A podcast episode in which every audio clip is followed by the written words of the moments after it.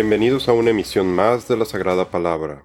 Gloria y alabanza para nuestro Señor Jesucristo. Mi nombre es Rafael Beltrán y el tema del día de hoy es ¿Cuál es la relación entre Jesucristo y la celebración judía de Yom Kippur?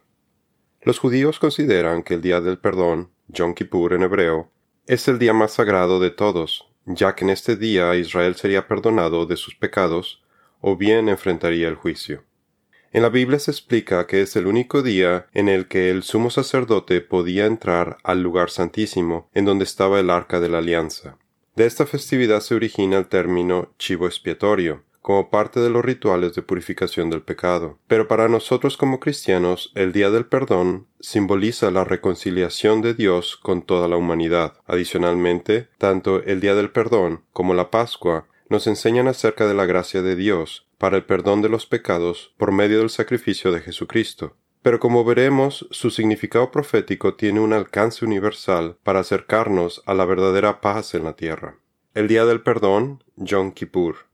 La celebración del Día del Perdón, Yom Kippur, representa la búsqueda de la restauración de nuestra relación con Dios, la cual ha sido quebrantada a causa del pecado.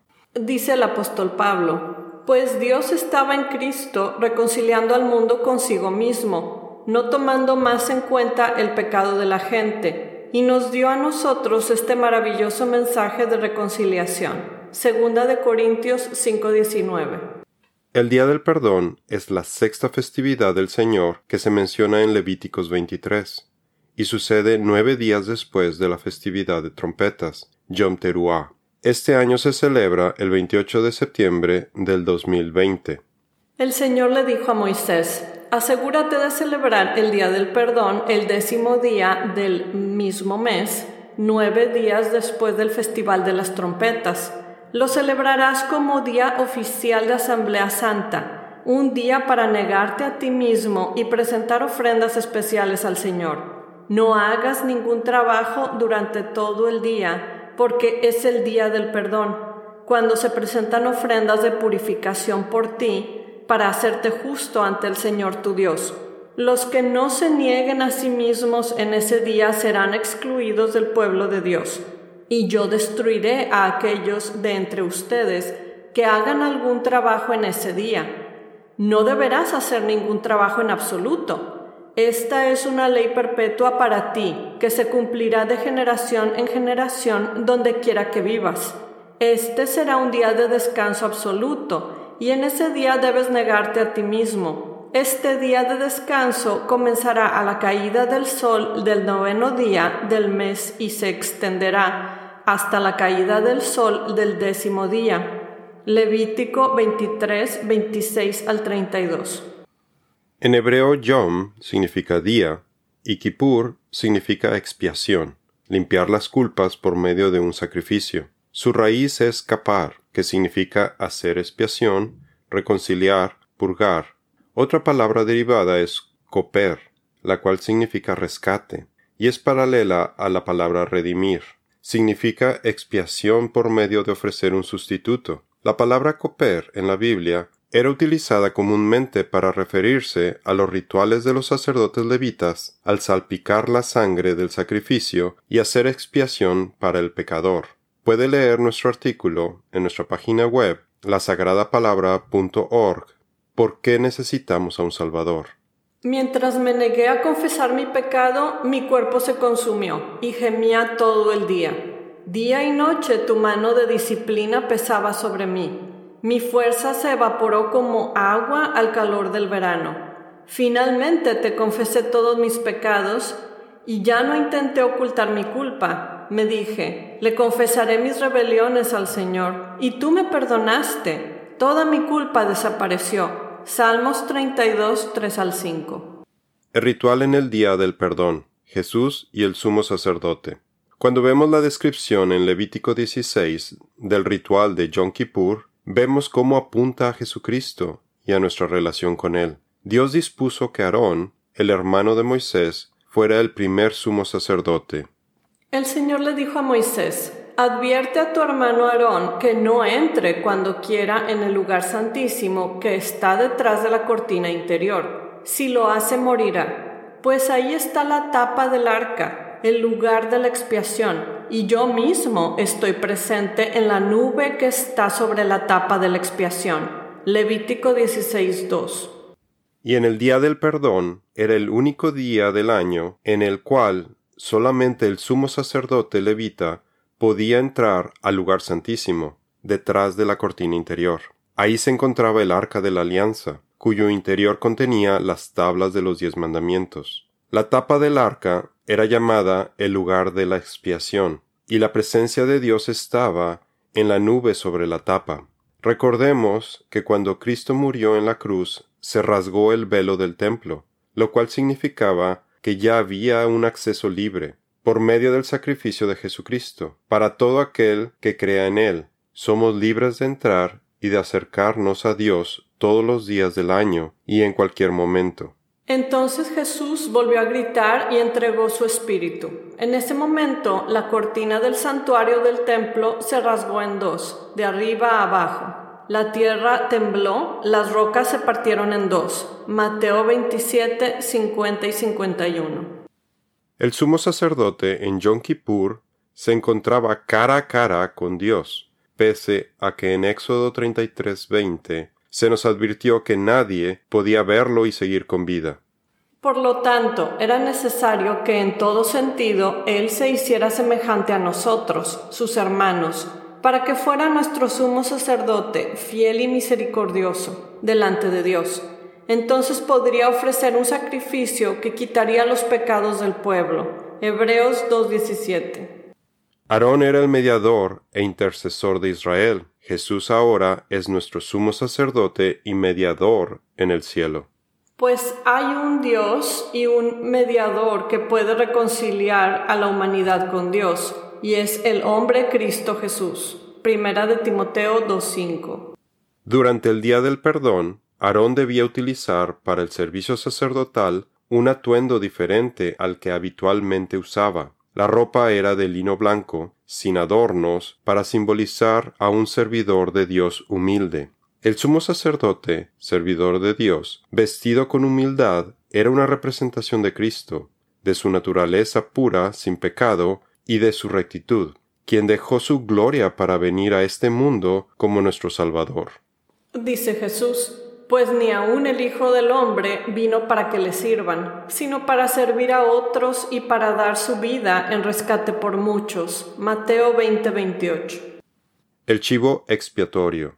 Entre las labores de Aarón en el día del perdón se debían presentar a la entrada del tabernáculo dos chivos ante el Señor y después de un sorteo sagrado con el Urim y Tumim, se determinaba cuál chivo sería apartado como ofrenda para Dios y cuál sería el chivo expiatorio que llevaría los pecados del pueblo al desierto en Levíticos 16, 6 al 8. Un chivo sería sacrificado ante Dios, y el otro sería el que llevaría los pecados del pueblo, y era llevado al desierto. Dice el Señor, cuando Aarón haya terminado de purificar el lugar santísimo, el tabernáculo y el altar, presentará el chivo vivo. Pondrá ambas manos encima de la cabeza del chivo y confesará sobre él toda la perversidad, la rebelión y los pecados del pueblo de Israel. De esta forma traspasará los pecados del pueblo a la cabeza del chivo. Después un hombre especialmente seleccionado para la tarea llevará el chivo al desierto. Al irse el chivo al desierto, llevará todos los pecados del pueblo sobre sí mismo a una tierra desolada. Levítico 16, 20 al 22. Ambos chivos constituían la ofrenda por el pecado. Cada uno representaba un aspecto distinto de la remisión del pecado. Uno era sacrificado y representaba la muerte por sustitución. El sacrificio de animales simbolizaba la vida inocente sacrificada, dada a cambio de la vida culpable del pecador, como un sacrificio vicario. Pues ustedes saben que Dios pagó un rescate para salvarlos de la vida vacía que heredaron de sus antepasados. No fue pagado con oro ni plata, los cuales pierden su valor, sino que fue con la preciosa sangre de Cristo, el Cordero de Dios que no tiene pecado ni mancha. Primera de Pedro 1, 18 y 19. Y la otra cabra, el chivo expiatorio o azazel en hebreo, era enviado al desierto para representar la eliminación del pecado. Llevó nuestros pecados tan lejos de nosotros como está el oriente del occidente. Salmo 103, 12. Según los comentarios rabínicos del Talmud, se colocaba un cordón rojo en la puerta del templo, y cuando el chivo expiatorio había sido llevado al desierto para no volver, el cordón rojo se volvía blanco de forma milagrosa. Así el pueblo sabía que sus pecados habían sido perdonados cuando el cordón cambiaba milagrosamente de color a blanco, como lo refiere el profeta Isaías. Vengan ahora, vamos a resolver este asunto, dice el Señor. Aunque sus pecados sean como la escarlata, yo los haré tan blancos como la nieve. Aunque sean rojos como el carmesí, yo los haré tan blancos como la lana. Isaías 1:18. Lo más interesante de esto es que, según lo descrito en el mismo Talmud, en Yoma 39b, los rabinos mencionaban que durante los últimos cuarenta años antes de la destrucción del templo, el cordón rojo nunca volvió a cambiar de color, y que las puertas del templo se abrían por sí mismas. Después de la muerte y resurrección de Cristo, el cordón rojo nunca volvió a cambiar a color blanco. Dios le estaba recordando a los judíos que Jesús era el verdadero sacrificio y que los sacrificios subsecuentes no eran aceptables. Sería incorrecto concluir que a partir de la destrucción del templo en Jerusalén, la sangre para la expiación del pecado ya no es necesaria. Pero, ¿por qué un sacrificio de sangre? De hecho, según la ley de Moisés, casi todo se purificaba con sangre porque sin derramamiento de sangre no hay perdón. Hebreos 9:22 dice el Señor, porque la vida del cuerpo está en la sangre. Les he dado la sangre sobre el altar con el fin de purificarlos, para hacerlos justos ante el Señor. Levítico 17, 11a. Por medio de la sangre misma se hace expiación por ustedes. Levítico 17, 11b. Jesucristo, el Mesías de Israel, ha venido para hacer la expiación final y eterna de los pecados para todos quienes ponemos nuestra fe en Él. Por ello Jesús declaró en la cruz, Todo ha terminado, en Juan 19:30. Dios quiere restablecer la relación entre Él y su pueblo. Por tanto, debe haber una redención por medio de la sangre, el arrepentimiento del pecador y pedirle perdón a Dios, acercándonos a Jesucristo y poniendo nuestra fe en Él. Dice el apóstol Pablo, pues Dios ofreció a Jesús como el sacrificio por el pecado. Las personas son declaradas justas a los ojos de Dios cuando creen que Jesús sacrificó su vida al derramar su sangre. Ese sacrificio muestra que Dios actuó con justicia cuando se contuvo y no castigó a los que pecaron en el pasado, porque miraba hacia el futuro y de ese modo los incluiría en lo que llevaría a cabo en el tiempo presente. Dios hizo todo eso para demostrar su justicia, porque Él mismo es justo e imparcial, y declara a los pecadores justos a sus ojos cuando ellos crean en Jesús. Romanos 3, 25 y 26. Significado profético del Día del Perdón.